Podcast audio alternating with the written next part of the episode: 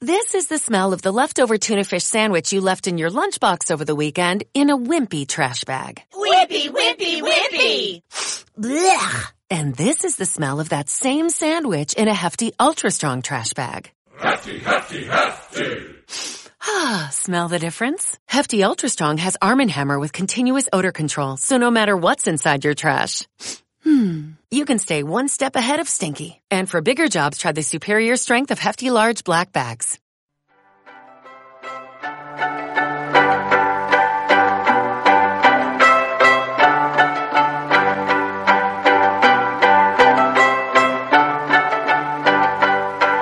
En Radio Luna, emisora municipal,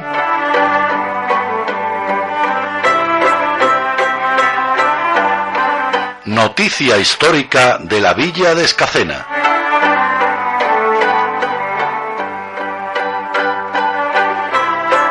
Un programa basado en la obra del mismo nombre de un escacenero ilustre, don Silverio Escobar y Salazar.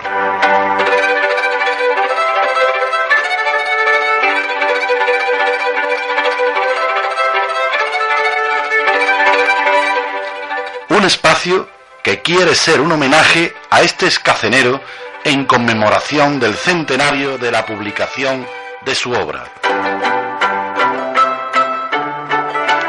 Noticia histórica de la villa de Escacena.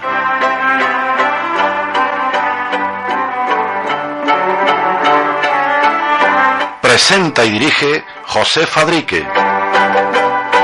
Colaboran Miguel Ángel Acosta y la Asociación Cultural Escatiana. Realización Pepe Cabello.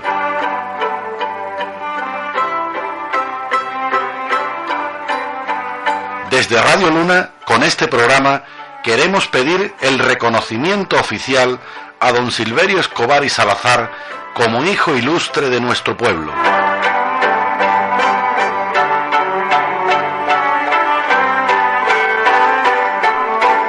Noticia histórica de la Villa de Escacena. Es un programa de Radio Luna.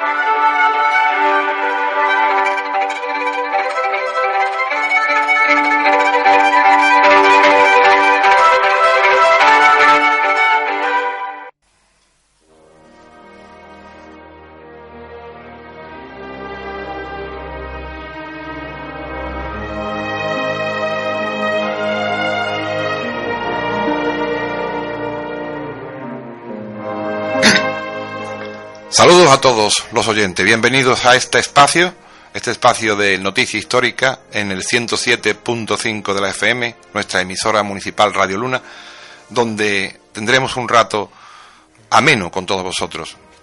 En nuestro primer formato, el anterior, hicimos un recorrido por la, la persona, la persona de don Silverio Escobar y Salazar, un homenaje, una instancia a las autoridades, además, a través de un de ese artículo que Pepe Tornos escribía en el programa de festejo de 2009. Un recorrido por su obra es lo que pretende, es el objetivo común de, nosotros y de vosotros. El objetivo que tendrá esta serie de programas limitados, porque todo tiene un principio y un fin, será el recorrido exhaustivo y minucioso por la obra de este escacenero ilustre. Escacenero ilustre que viene a, a las ondas de la radio porque mm, se cumplen en enero próximo los 100 años, el centenario de su obra Noticia Histórica de la Villa de Escacena.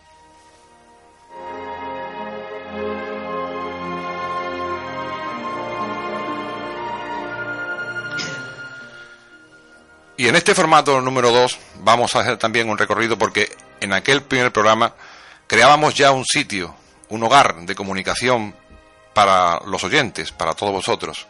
Un email que es el siguiente, noticia histórica arroba escacenadelcampo.com. Ni que decir tiene que este programa lo formamos tres personas. También Pepe Cabello y Miguel Ángel Acosta están aquí en las tareas radiofónicas.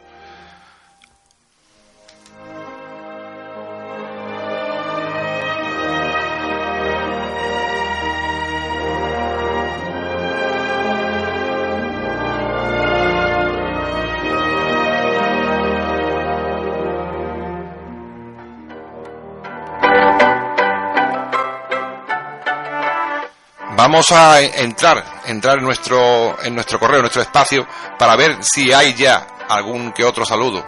Recordamos que aquellos escaceneros, aquellos oyentes, aquellas personas que quieran de alguna forma comunicarse con nosotros, mm, participar del programa, hacer sugerencias, participar en definitiva, eh, queremos que sea un espacio interactivo no tienen más que comunicarse con noticiahistórica.com, un sitio donde dejar sus mensajes.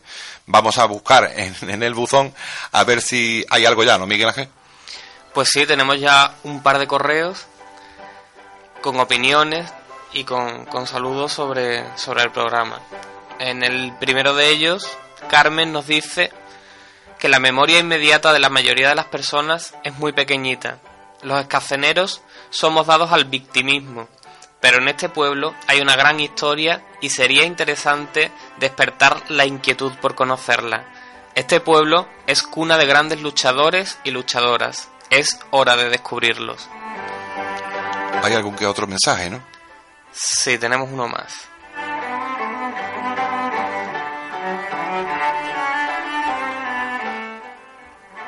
Hay otro eh, que firma Félix y que dice, hola, buenas tardes, deseo que me digáis cuándo se va a emitir el especial Silverio Escobar, el niño de la llave del sepulcro. Un saludo.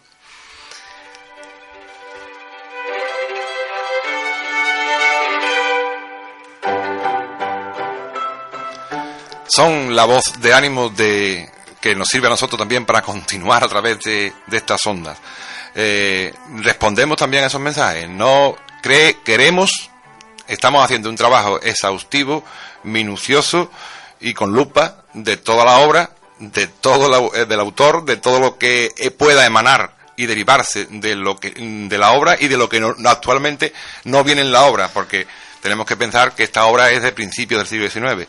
Hay cosas, descubrimientos arqueológicos y muchos estudios y cosas posteriores que por supuesto el autor no las recoge en la obra.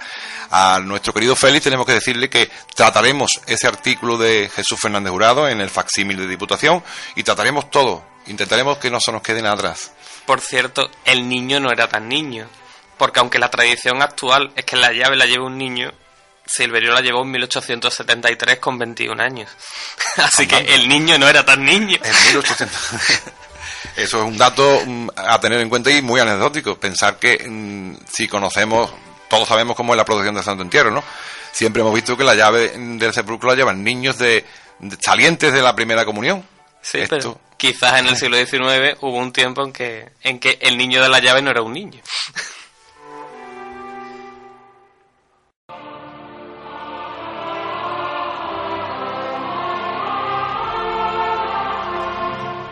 Nos deja, nos deja patidifuso esta aportación de Miguel Ángel después de comprobar que el tal Silverio ya estaba bastante crecidito a la hora de llevar colgada la llave del sepulcro.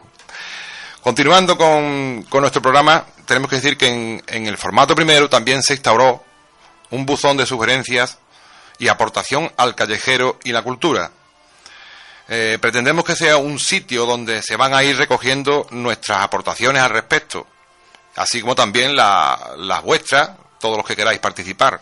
Una especie de nexo interactivo que haga posible que el programa, su causa y sus objetivos puedan ser de todos, es lo que intentamos.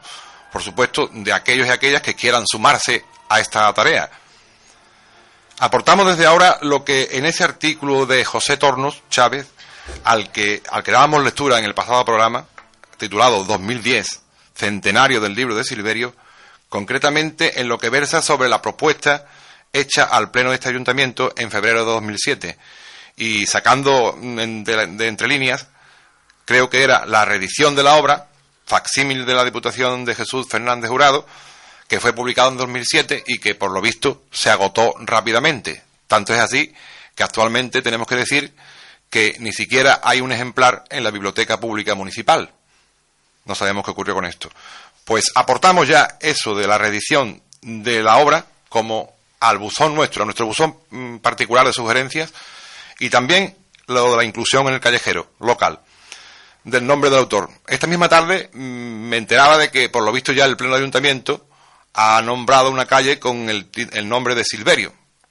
No sé, la verdad, no he visto aún ese rótulo por ningún sitio. Si es así, pues ya nos enteraremos.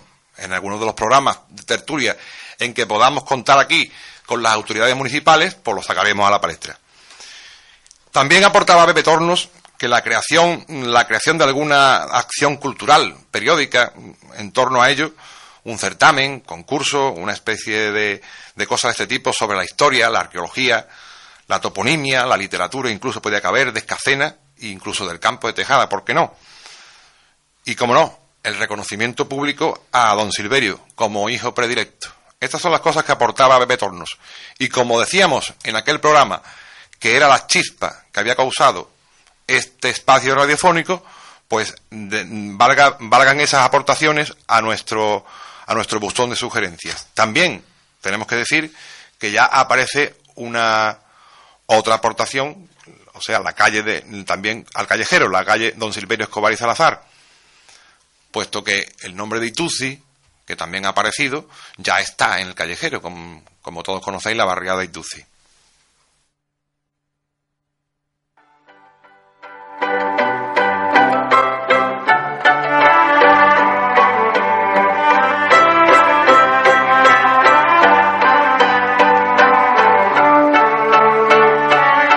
Escuchan ustedes Noticia Histórica de la Villa de Escacena.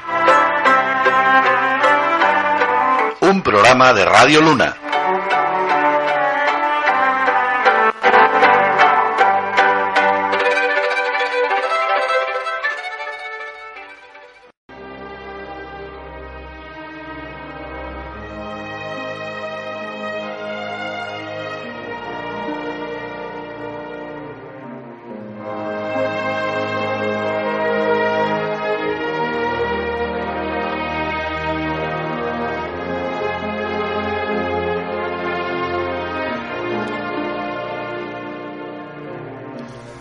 Tenemos que decir que, por supuesto, Radio Luna no podíamos, no se puede quedar atrás. También se suma a esta aportación y la bandera también junto con, nosotros, con el equipo integrante de este programa. Nos faltaría más. Tenemos que decir que otra de las cosas que estamos realizando es una encuesta pública mm, grabada en la calle, a pie de eh, a la gente, ¿no? Para tomar el pulso y la opinión sobre el conocimiento, el conocimiento del, del personaje, de la obra, de los asuntos que en ella salgan y demás aspectos concretos de, de nuestra historia. Hemos podido recabar ya, digamos, las dos primeras encuestas. Mm, se hace una pregunta, consiste en hacer una pregunta sencilla a, a la gente y, y que sean respondidas. Hemos recabado una aportación de varias personas. Aquí tenemos una primera, vamos a, difundir ahora el resultado de esa encuesta. Una primera pregunta fue sobre la persona de Silverio. ¿Quién fue Silverio y qué hizo? Más o menos, fue una pregunta sencilla. Este es el resultado. Silverio fue un hombre de Casena que era inventor, eh, inventó un aparato que servía, servía para volar. No sé si llegó a volar o no. Silverio, Silverio Escobar fue un escacenero que escribió un libro, que yo lo he leído, está muy bien, escribía el hombre muy bien. Silverio Escobar yo no lo conozco de nada y no sé lo que hizo. Así que lo siento. Gracias. Silverio Escobar fue el que hizo el libro de la historia de Escacena. Eh, no sé. ¿Eh? Que no lo sé. El que hizo el libro de este pueblo. Yo no sé. ¿No sabes? No. ¿Fue un escritor de un personaje histórico de aquí de la Villa de Escacena? ¿Y Feito? ¿Eh? Yo no sé quién es eso siquiera, hijo. No sé, de verdad. Silverio Escobar es un personaje dentro de la historia de Escacena, muy importante que dejó huella con un famoso libro. Venga, di lo que sea, no. bueno, pues eso Eh, fue el que escribió un libro sobre Escacena, sobre la historia de Escacena.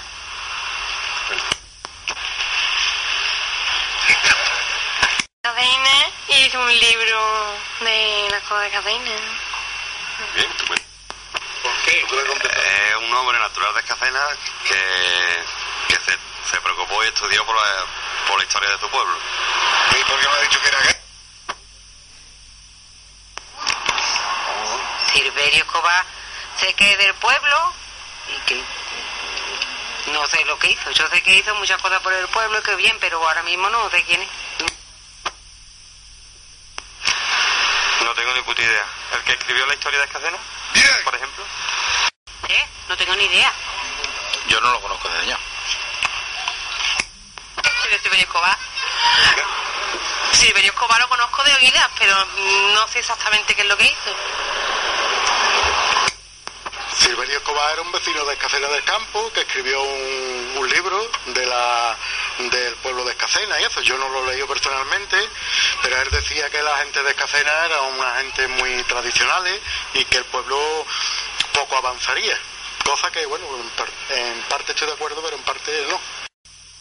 Bueno, pues Silverio Escobar fue un, eru- un erudito de Escacena del Campo y escribió historia de la villa de Escacena, entre otras cosas y otros artículos.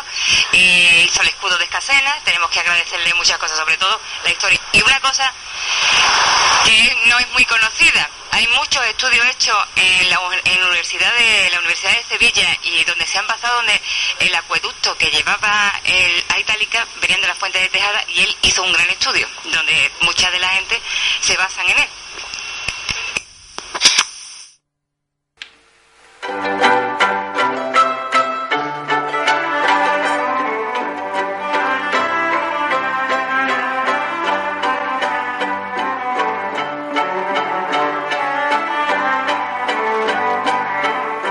Están ustedes escuchando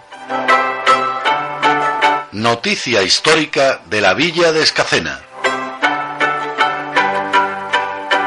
Un programa de Radio Luna.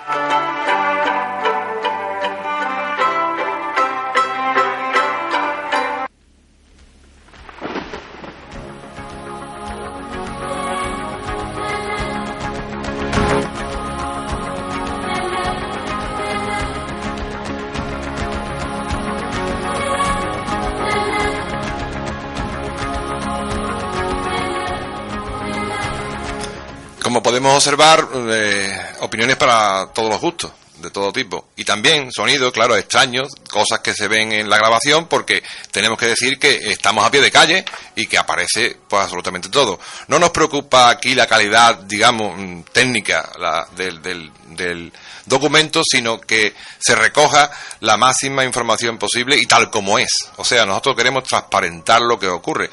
Hay personas que conocen al personaje, personas que no, personas que dicen una cosa o que dicen otra. Eh, lo importante aquí es hacer la encuesta pública. Vayamos ahora con la otra encuesta, o sea, con la, la pregunta siguiente que fue sobre Tejada la Vieja. ¿Qué se sabe, qué conocen, qué es Tejada la Vieja? Esta fue la, la contribución de los ciudadanos.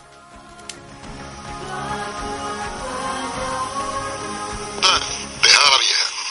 Tejada la Vieja fue un asentamiento protohistórico que tuvo su decadencia cuando se terminó el comercio del metal y sus habitantes se cree que se trasladaron a Tejada la Nueva o Ituzi, que fue un- una ciudad romana, poco más o menos, residencia de generales o historia. Ahí está el mejor, ¿no? Eh, patrimonio de del Campo donde vivía Plotina, emperadora romana, me parece.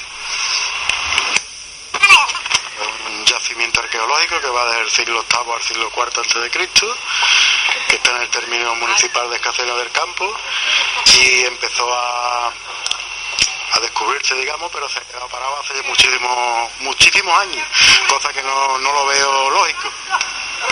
Actualmente está totalmente abandonado, pero la gente se salta y hace cada uno lo que le da la gana. Allí hay cabreros, hay gente turista, hay de todo tipo y cada uno se lleva las piedras que le sale de... ¿eh?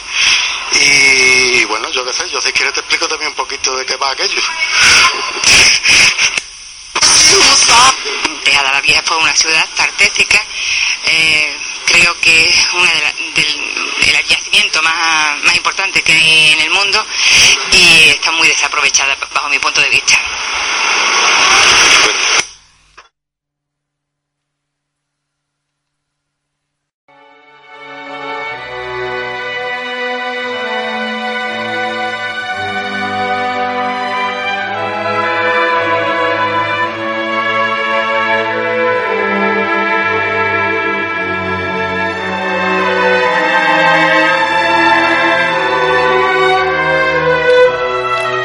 Fin, esta es la aportación sobre la pregunta que hacíamos sobre las ruinas o digamos el yacimiento arqueológico de Tejada la Vieja. Esta es la aportación de los oyentes y de las personas de, de la calle.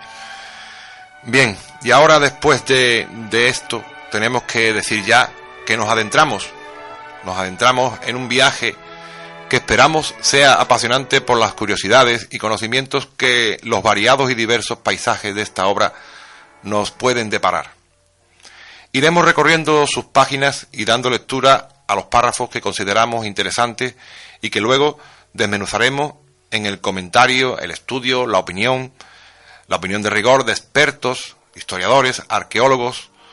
Cotejaremos las publicaciones y la bibliografía sobre los distintos temas a los que alude el, libro, por supuesto. Y por qué no, porque no también con el aderezo y el condimento de lo que el pueblo, la fantasía, puso en torno a esta obra. Y nuestra historia, por supuesto. Lo, que es cierto, lo que hay de cierto en ella, lo, de, lo de leyenda, lo que de leyenda hubiere, y que es también historia y producto del paso del tiempo y de la vida de sucesivas generaciones de caceneros. Pepe Cabello mmm, prestará la voz a don Silverio. Por lo que hemos querido, vamos a personificar al autor en aquellos pasajes literales literales de la obra que nos ocupa, a la que acudiremos cada vez que nos sea necesario. Por tanto, nos adentramos ya en sus páginas, acompañados de ustedes y a través de la magia de las ondas. De esta que es su casa, Radio Luna en el 107.5 de la FM.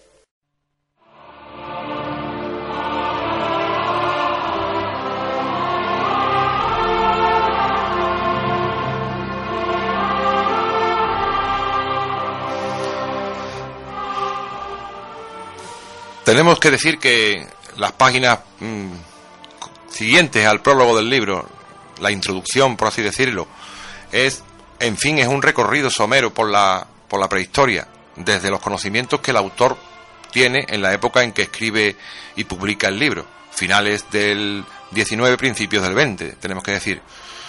Y vamos a adentrarnos en ella. Pero Miguel Ángel, quiero que hagas un comentario especial sobre esta introducción porque observabas cosas y un comentario que hay en la llamada de la página 14 también que hace referencia a, que el autor se muestra escéptico sobre los cálculos de ciertos historiadores, pero vayamos, vayamos al asunto.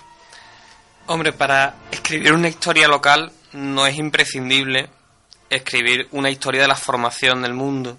Es, un, es una erudición innecesaria en cierto punto, aunque el autor la vio conveniente seguramente para denotar su, su, visión del mundo, su visión de la formación del mundo, su visión del fin, de, de, los fines de la historia y desde luego su mucha información, porque para llegar a esas conclusiones el autor ha tenido que pasar por muchas lecturas, por, eh, por, una curiosidad intelectual importante que lo lleva a, a formar una cosmogonía propia. Esta no es la visión del mundo de otro, es la visión del mundo que él ha formado, aparte de, partiendo de las lecturas de, de, distintos autores.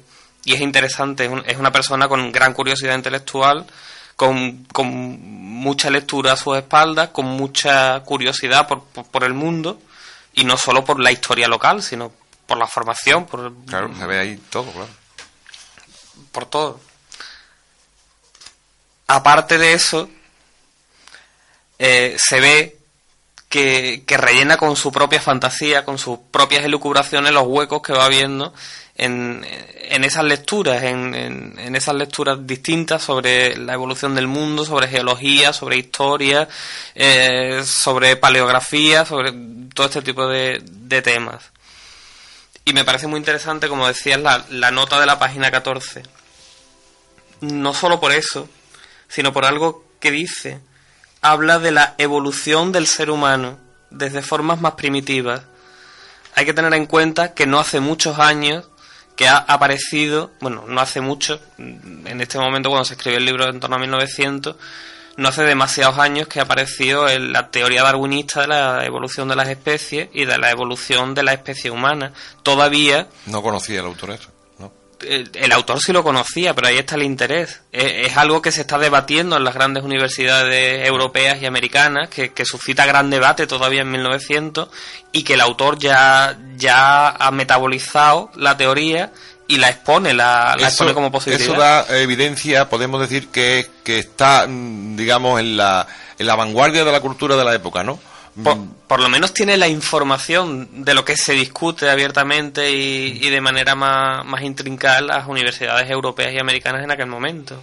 De hecho, de hecho hay un comentario popular que se escucha, es decir, no se, no hemos podido corroborar aún. Eh, hablábamos de, de, la semana pasada de que poseía un, una especie de terreno de tierra donde había fabricado una especie de paseo de rosales y además he escuchado decir entre la gente precisamente eh, muchas de las personas que se entrevistaban en estas encuestas eh, estaban diciendo que era miembro del Ateneo Sevillano. Probablemente. Eh, sí, aparecen documentos en los que está vinculado a, acciones del Ateneo, pues probablemente formó parte de él. también es muy de, la persona ilustrada de la época formar parte de, los Ateneos. En fin, tenemos que decir que es una introducción un, bastante acertada, ¿no? Una introducción que está bastante bien digamos, para la obra que empieza. Está muy bien documentada para el momento porque tenemos que verlo desde, desde el momento en que se escribe la obra. Ahora mismo es relativamente fácil encontrar documentación, pero en aquel momento acceder a, la documentación, a los libros, debía ser algo bastante complicado de personas que tenían mucho conocimiento, porque muchos libros no estarían traducidos, muchos, gran parte del conocimiento se desarrollaba en otros países de Europa y al mundo hispánico llegaba tarde y mal y, bueno, la información no estaba catalogada, este, la conocían solo los expertos, de lo que se deduce que él tenía que tener trato con personas que conocían sobre muchos temas y que le proporcionaban esas lecturas. Incluso temas que pudiera tener su propia biblioteca, ¿no? Imagino, ¿no? Porque tendría una persona así, tan erudita como él. Supongo que debió tener una biblioteca importante. Cosa que no sabemos ni tenemos noticia hoy día, porque sus familiares pues no conocemos que tengan tipo de este tipo de cosas, ¿no? que conserven de él, digamos, biblioteca ni nada de esto. Bueno, pues vamos a continuar, vamos a continuar y nos vamos a introducir en el capítulo primero de este libro, aquel que versa sobre el primer periodo de la historia. Pero mm, antes vamos, como dijimos, vamos a la voz la va a prestar Pepe Cabello. Pepe Cabello pondrá la voz a don, a don Silverio y será, digamos, quien haga la lectura literal de esos párrafos a los que nos referimos en el libro. Entramos pues a, a, esa, a esa voz de Pepe Cabello.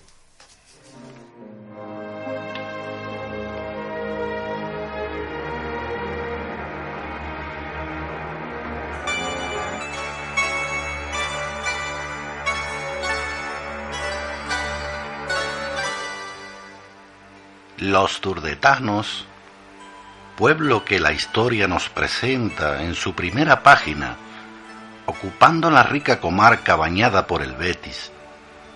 Ese pueblo que al venir los fenicios a España lo encuentran con una cultura relativamente avanzada. Ese pueblo es el resultado necesario de las continuas inmigraciones de gentes que por aquí pasaron dejando cada cual su contingente de civilización y perfeccionamiento físico que el cruzamiento allega. Y así resultó un pueblo modelo en lo que en aquellos tiempos cabe. Esta gente ocupaba toda la cuenca del Guadalquivir y sus inmediaciones, así que puede darse por cierto que la falda de esta sierra no tardaría mucho en ser poblada.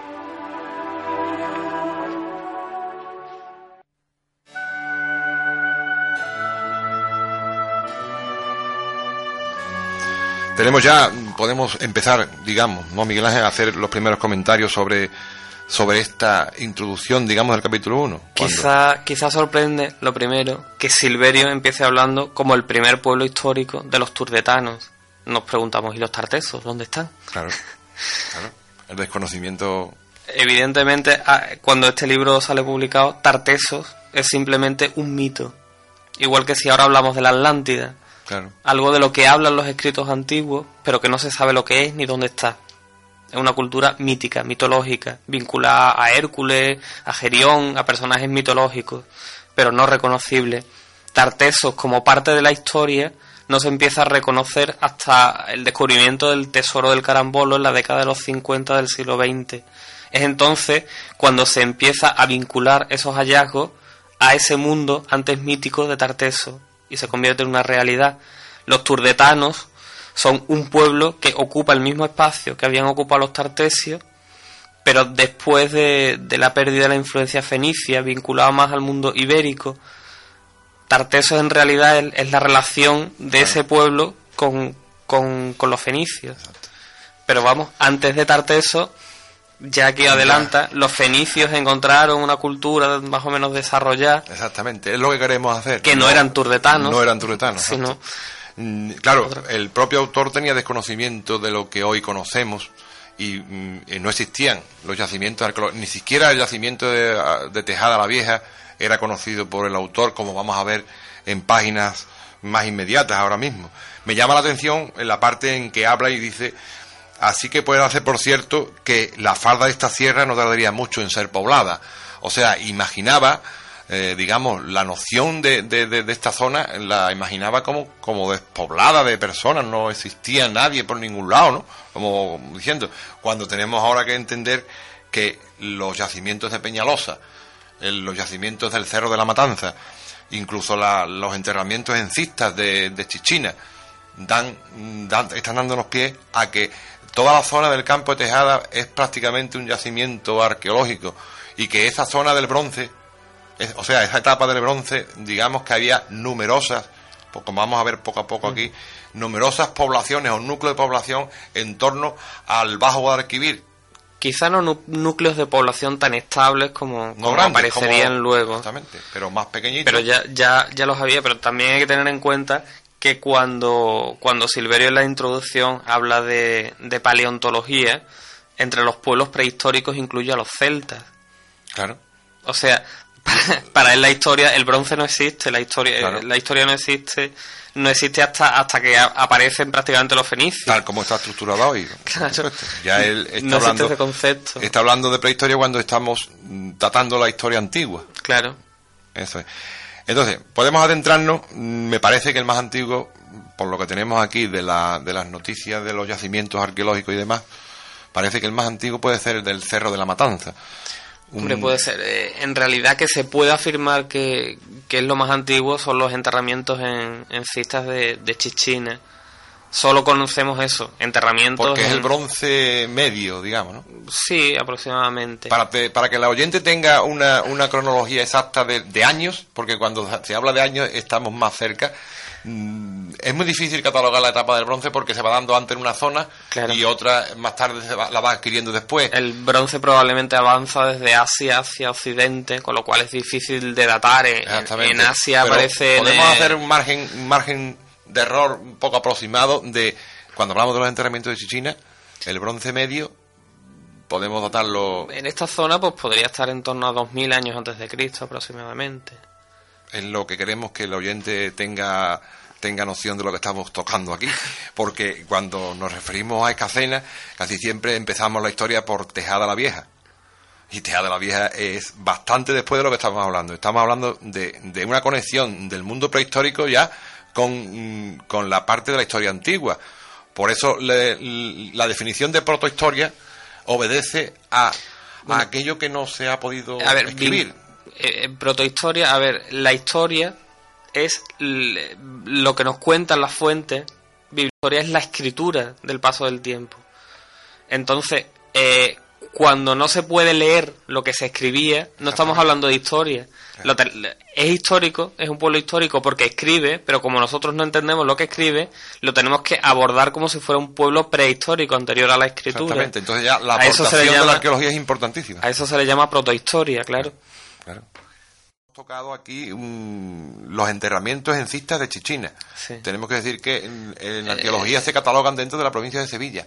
en Sí, porque están al otro lado del arroyo, o sea, están en términos de. Pero de como hablan del cortillo de Chichina, por nuestra por proximidad, digamos, por la cercanía, por nues- que lo sentimos muy nuestro, eh, y el cortijo está eh, a caballo entre dos provincias, a caballo entre dos términos municipales, Ujú. Sanlúcar y Escacena, divididos por el arroyo, el. Barbacena, ¿no? El arroyo Barbacena. Exactamente. Pues hemos querido traerlo al programa por, por la cercanía, porque en aquellos tiempos no existían las líneas pues- ni las fronteras limítrofes que conocemos hoy día. Y porque es, a ver, yo he dicho antes que el bronce llega a, a Europa en torno al 2000 antes de Cristo, que no es que las cistas de, de, de Chichina sean de esa época, son No, no. un poco posteriores, pero son interesantes porque es la única muestra física de una gente que vivió en, en la zona y de- la que un- lo único que nos quedan son esos enterramientos en cistas. Un poco pa- para tener idea, una cista es una especie de vasija de barro De vasija. donde se introduce el cadáver y, y se entierra. Son como de forma circular, ¿no? Sí, También se han encontrado ser. algunas excavaciones en la piedra, en la roca, donde se colocan a los cadáveres de forma, Exactamente. no de forma alargada, de forma horizontal, ni mucho menos, sino No, casi fetal, de- recogido sobre sí mismo. posición fetal. Y algunas veces se han encontrado estas cistas tapadas con, con las pizarras o las lajas, digamos, ¿no? Sí, Como- sí, con los materiales que, que había a mano. Son posteriores, por cierto, a otros enterramientos no muy lejanos, en Valencina, en Trigueros, los dólmenes, que, que sí forman parte de la cultura dolménica atlántica y que son anteriores. Evidentemente esa gente también pasó por esta zona, lo que pasa es que no, no nos dejó un resto material tan evidente como ese, a pesar de que muchos autores dicen que las piedras que eh, parte de las piedras que forman el dolmen de Soto en Trigueros fueron llevadas desde la zona de Tejada, que es una, una cosa Sí. bastante curiosa. Evidentemente, gente que ya habitaba esa zona para conocer que esa piedra era buena y llevarla tan lejos. Piedras que pesaban toneladas. Es esa la noción que queremos mm, inculcar hoy a los oyentes, de que nos hagamos una idea y ahí tenemos que poner, como decíamos antes, eh, la fantasía también de por medio, en que nos hagamos una idea de lo que es la zona en aquella época. No es ni mucho menos lo que encontramos ahora como el campo de Tejada. Tenemos que ver bastantes núcleos, algunos pequeños, otros un poquito más mayores, diseminados por el campo de tal manera de que eh, el mundo era esa- de esa forma. Estaban todos al amparo de algo, de la agricultura, de la cercanía del, del río, de la cercanía del arroyo, de, de, como vamos a ver más adelante, de los minerales, de la, de, la, de la actividad minera, de la metalurgia, de lo que va surgiendo y vamos a ir viendo conforme vamos a dar... ¿sí? Quizás no todos esos núcleos coexistiendo a la vez. No, eh, sino núcleos que se van trasladando a Sí, veces en el mismo, terri- en el mismo una territorio. muy corta, ¿no? Algunos sí, se van trasladando en el mismo territorio. Por eso la, la, los restos materiales que nos quedan de ellos son escasos, porque si vivían en, en chozas, Chozas, en en, cabañas en de- cabañas vegetales, y además se trasladaban, pues claro, los restos no son muchos ni muy numerosos, ni fáciles de localizar, claro. Claro. Pero mm, tenemos que decir también que este nombre, Chichina, va a aparecer bastantes veces en nuestra noticia histórica porque mm, ya estamos hablando de, un, eh, de, una, de una época de la historia de- del bronce medio que hemos podido, con margen de error, por supuesto, dos mil años antes de Cristo, una cosa así, ¿no? Bueno, Eh, algo menos. mm, Pues pongamos esa parte de esa época de la historia y vamos a ver que va a aparecer Chichina en bastantes épocas mucho más modernas también. Es que ya el simple nombre Chichina es romano. Exactamente. Con lo cual denota un, una- eh, un paso del ser humano por ese lugar in- ininterrumpidamente En- desde la eh, época romana hasta la actual. Y los, los árabes también. Claro. Eh, la reconquista aparece también como, Aparece una, como una alquería. alquería. En fin, vamos a verla mm, aparecer bastante en, en nuestro programa. Pero vamos a continuar. Vamos a intentar de hacernos una idea ahora de, de- del Cerro de la Matanza. Ese sitio, mm, ese promontorio natural que, que observamos ahí en la, al lado de la, al derecho de la carretera cuando vamos para Tejada o cuando vamos para Narcoya, que se encuentra como amesetado, ¿no? Un sitio que, que apenas mm, pues, pues, tendría importancia, ¿no? Porque es una zona agrícola, de labor, por supuesto, y que no, y que no eso. Pero ya por su simple forma llama la atención. Si vemos los cerros que lo rodean, ninguno es plano por arriba, ninguno es un cerro amesetado. Ya su simple orografía llama la atención y es una orografía que ha provocado al ser humano con su ocupación. O sea, te refieres a la labor agrícola que se ha hecho en ella. No, no. A, a lo anterior. A la labor agrícola no, el cerro se, se ameseta, Se ameseta por, por- la Por superposición, la población, por el hábitat que claro, hay en por el hábitat continuado que hay en él. vamos a aportar algo que tenemos aquí. Tenemos el catálogo de yacimientos arqueológicos de, del término municipal de Escacena del Campo, eh, que es un, documento de la Dirección de General de Bellas Artes. tenemos que decir que es un poco atrasado, este podía ser de los años 80 aproximadamente, por ahí. Ya hay, digamos, modificaciones bastante importantes en cuanto a lo aquí recogido. Pero me llama la atención mm, aportar que el Cerro de la Matanza está catalogado como el yacimiento número uno en, el término. Le dan una valoración y en esta valoración aparece que es uno de los yacimientos provinciales más importantes en este contexto. Y hablamos de que es una importante tel con una estratigrafía amplia que va desde el mundo del bronce pleno, que como hemos dicho antes, 2000 antes de Cristo. el bronce pleno en esta zona no, sería más bien 1600. Sí, un poco más tarde. A la época medieval. Con los restos de hábitat, digamos allí. Ininterrumpido, además.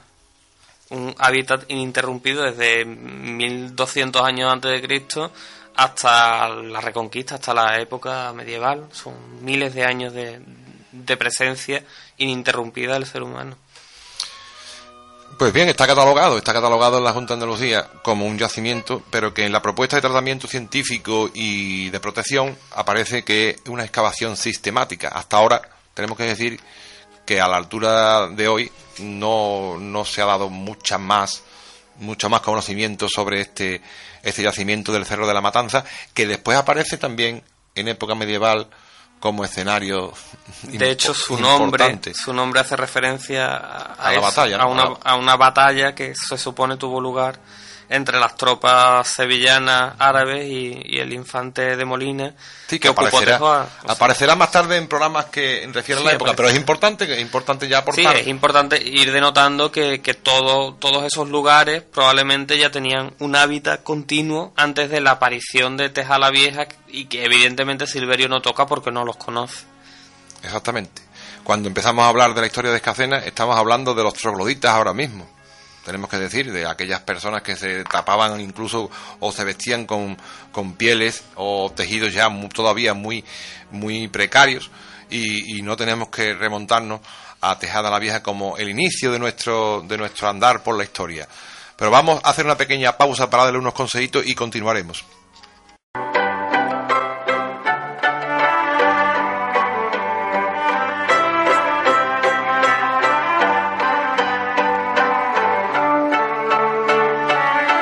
Escuchan ustedes Noticia Histórica de la Villa de Escacena. Un programa de Radio Luna.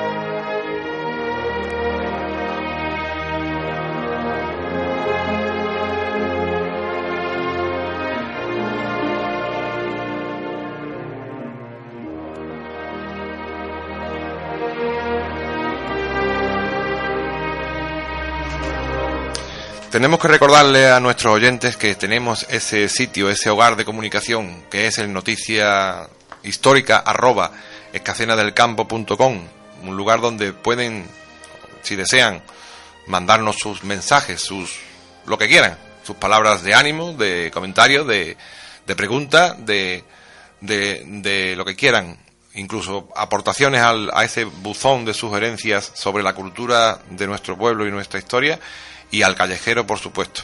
Ese callejero que, que esperamos mm, tener bastantes nombres como para tener dos pueblos de Escacena eh, que existiesen, ¿no? Pero vamos a continuar. Vamos a hacer ahora una entrada a otra zona importante en esa etapa ya un poco más tarde de ese bronce medio. Ya estamos en la, en la etapa del bronce del bronce final, donde por la digamos por la incidencia de un pastor de este pueblo, pues se encontraron unos restos y eh, después de llamar la atención, digamos, al Servicio de Arqueología Provincial, pues se excavó, se, excavó sistemáticamente el lugar de Peñalosa y que, y que tenemos que comentar un poco sobre ello.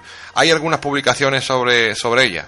Tenemos ahora aquí, hemos recogido algunos datos de, de una o de otras. Hay una que concretamente se llama mm, Peñalosa, Escacena del Campo, Huelva, un poblado de cabañas del bronce final. Es un, de la revista Huelva Arqueológica 16.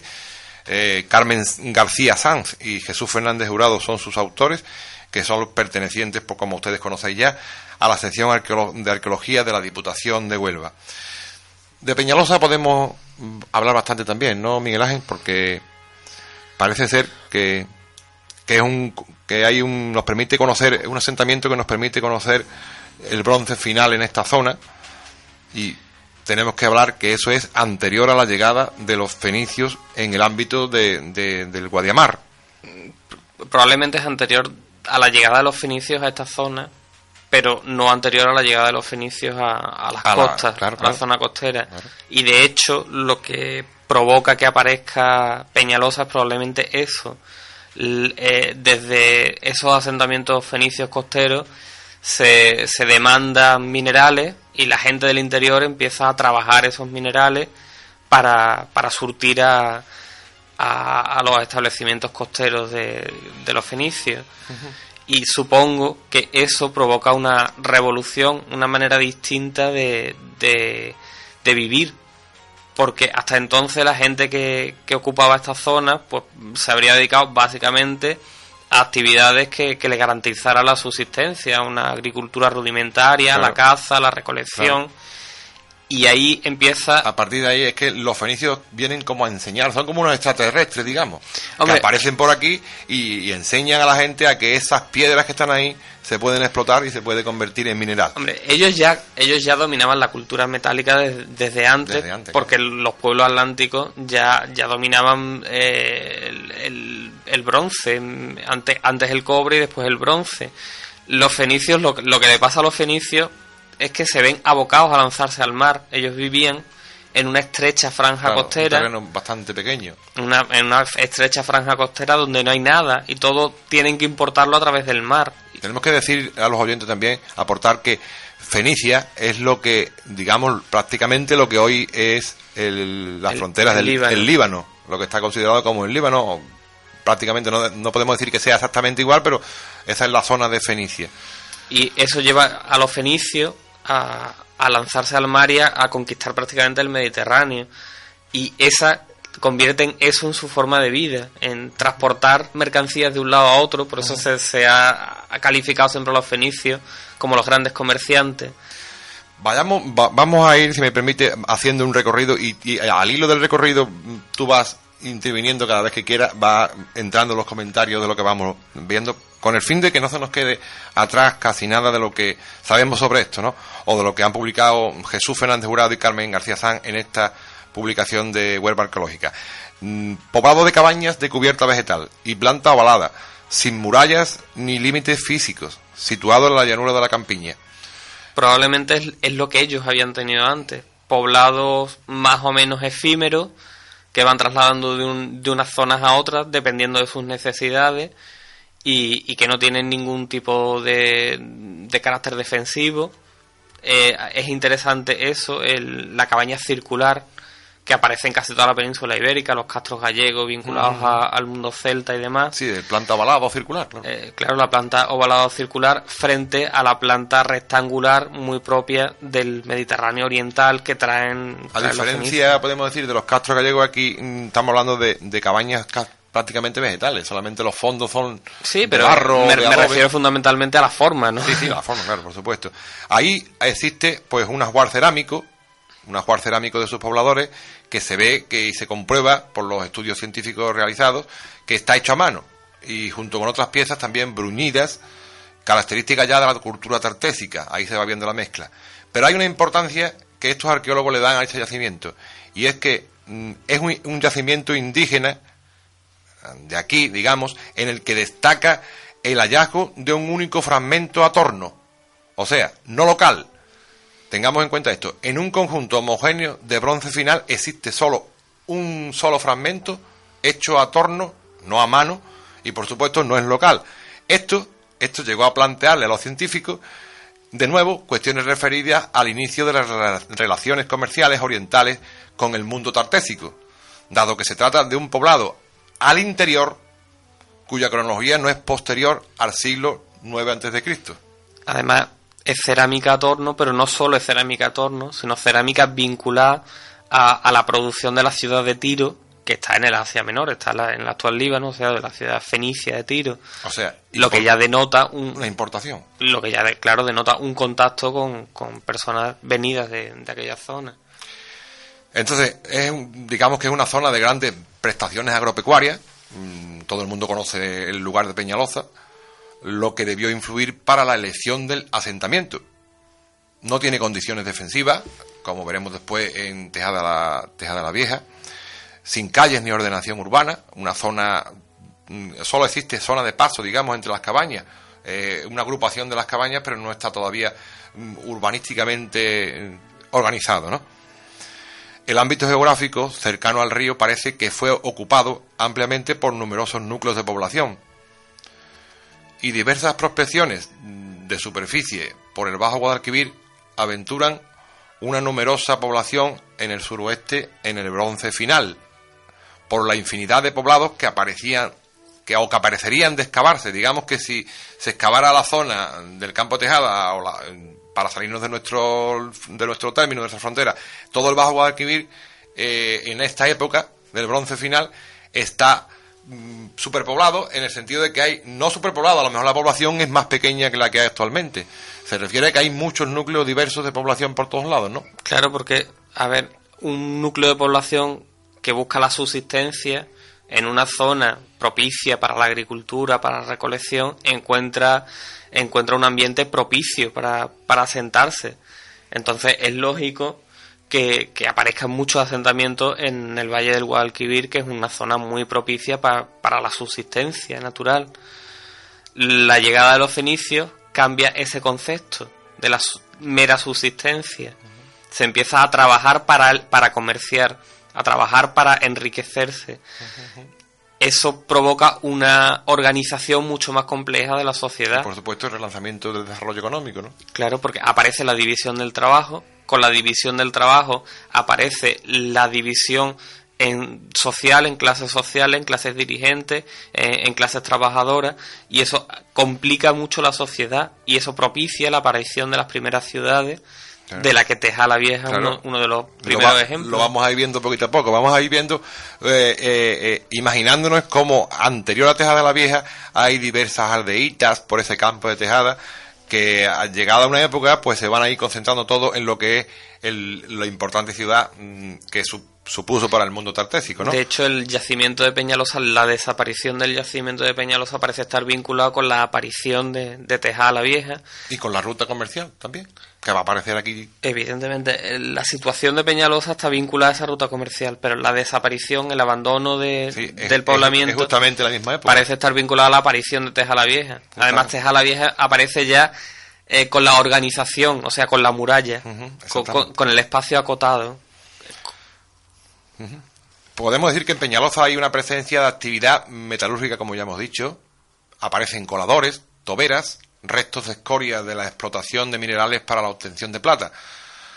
En la excavación, se, por supuesto, el Servicio de Arqueología le pidió permiso a su propietario, a don Miguel Báez Puni en aquel momento, ya ha cambiado de propietario, el famoso torero El Litri, y, se hizo una limpieza de la zona en 1250 metros cuadrados, con una retirada de material arqueológico que aparecía fuera de contexto, tanto el protohistórico como el romano y más moderno, estaban mezclados. Eh, aparecen cabañas de tamaño desigual, como ya hemos dicho, y de forma irregular, sin diferencias como para distinguir funciones entre las mismas. Se excavaron seis fondos de cabañas sin zócalo de piedra. Y vamos a llegar a las conclusiones de esto que existe una actividad metalúrgica en todos los fondos, ¿eh? Y hay una cuestión que se hace a los científicos. ¿Por qué la metalurgia en un poblado con idóneas condiciones para la agricultura? Dan como respuesta que el análisis de las escorias y mineral, cuya procedencia es de Analcollar, grandes semejanzas tienen y la misma composición en el plomo metálico encontrado en Peñalosa y San Bartolomé, San Bartolomé de Almonte, lo que confirmaría la existencia de la ruta comercial que vincularía a estos dos núcleos, no solo a raíz de la plata producida, sino también del plomo metálico necesario para el proceso metalúrgico, porque por lo visto había un, un proceso que llamaban copelación, en el que eh, metían plomo metálico para lograr más plata, ¿no? Por tanto, no, no es solo una relación, y aquí está lo que me llama la atención y lo que me, me pone, mm, digamos, mm, más, digamos, más importante que creo que veo aquí. No sé si estás de acuerdo conmigo. Por tanto, no es solo una compraventa, sino una relación más compleja. Tartesios y fenicios, esa relación es Peñaloza, un poblado indígena, pero vinculado a elementos externos, ¿no? Eh, el desarrollo de esa actividad y la aceptación de las vías de explotación no puede surgir espontáneo, sino que se ha tenido que establecer contacto con anterioridad y conocer las posibilidades que dicho área ofrece. Tal vez, tal vez la número, lo que hablábamos antes, la numerosa población del, del Bajo Guadalquivir obedezca a que a la demanda de mineral y el comercio que la gente que, la gente procedente del Mediterráneo. Tuviera un mayor desarrollo esa población desde la llegada de los fenicios que, que reclaman productos con los que comerciar. Evidentemente eso, eso también hace más rica la población y por tanto más capaz de desarrollarse, porque ya no solo se dedica a, lo necesario para la vida, sino hace un trabajo extra para enriquecerse, para comerciar con productos que vienen de, de otros sitios y van a otros lugares. Claro, por lo que cada vez parece más evidente que, que, la presencia de estos forasteros, estos fenicios, desde al menos el siglo XII antes de Cristo lo catalogan esta gente, ¿no? Sí, Porque dice que lo, lo, evidencia que los contactos existen ya. Sí, sí. Anterior a esa fecha, porque aunque de forma esporádica, con bastante anterioridad probablemente los fenicios antes de asentarse, como se asentarían en Cádiz, probablemente en lo que hoy es Sevilla, antes de asentarse en esos, en esos lugares costeros, habrían venido muchas veces a comerciar antes. Y terminaron asentándose porque vieron la posibilidad de, un comercio continuo y, rentable. Esto hace, esto hace pensar que, por supuesto, la historia es algo vivo. A quien la historia le, le resulte aburrida no sabe que la historia se está modificando día a día lo que en los libros estaba hace una década ya ha, cambiado. No solamente por el paso del tiempo, sino por lo que, por ejemplo, esta ciencia de la arqueología aporta de nuevo a cosas que eran desconocidas y ahora ponemos como nuevas. Los libros de historia van cambiando constantemente. De hecho, en torno a esto que hablamos, ahora mismo hay abierto un enorme debate eh, sobre qué es Tarteso, sobre si Tarteso existió incluso, porque cuando se descubre el tesoro del carambolo en la década de los 50, vino una especie de oleada de tartesianismo, todo era tarteso, tarteso era una maravilla, algo autóctono casi sin influencia externa, y, el, descubrimiento de, de, la vinculación al mundo fenicio cada vez mayor ha llevado a alguna gente a preguntarse si Tartesos de verdad existió o simplemente es Fenicia. Simplemente son los fenicios llegados. Mm, creo en el tiempo en la radio vuela y creo que, según nos, indica Pepe desde el control técnico, que, nos estamos rebasando ya de, del espacio que, teníamos para hoy. Nos hemos quedado cortos, nos hemos quedado cortos, hay bastantes cosas que eso. Pero no podemos continuar con ustedes hoy. Los emplazamos para un nuevo programa, el tercer formato de esta noticia histórica, en el que estaremos a las puertas, digamos, de esa tejada la vieja tan exótica y tan misteriosa en nuestra historia y que es punto de partida para muchas cosas, ¿no? Eh, por mi parte y por la vuestra, ¿no? Solo deciros que lo, ha sido un placer estar con vosotros y, por supuesto, que tengan un feliz día.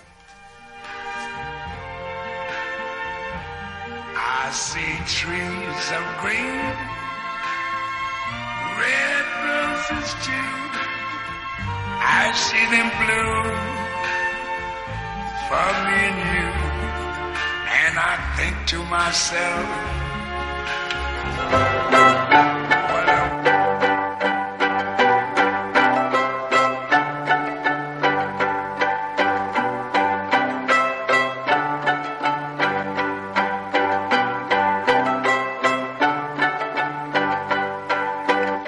Radio Luna, emisora municipal,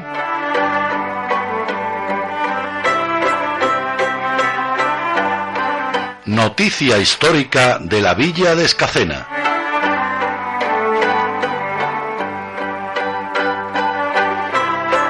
Un programa basado en la obra del mismo nombre de un escacenero ilustre, Don Silverio, Escobar y Salazar.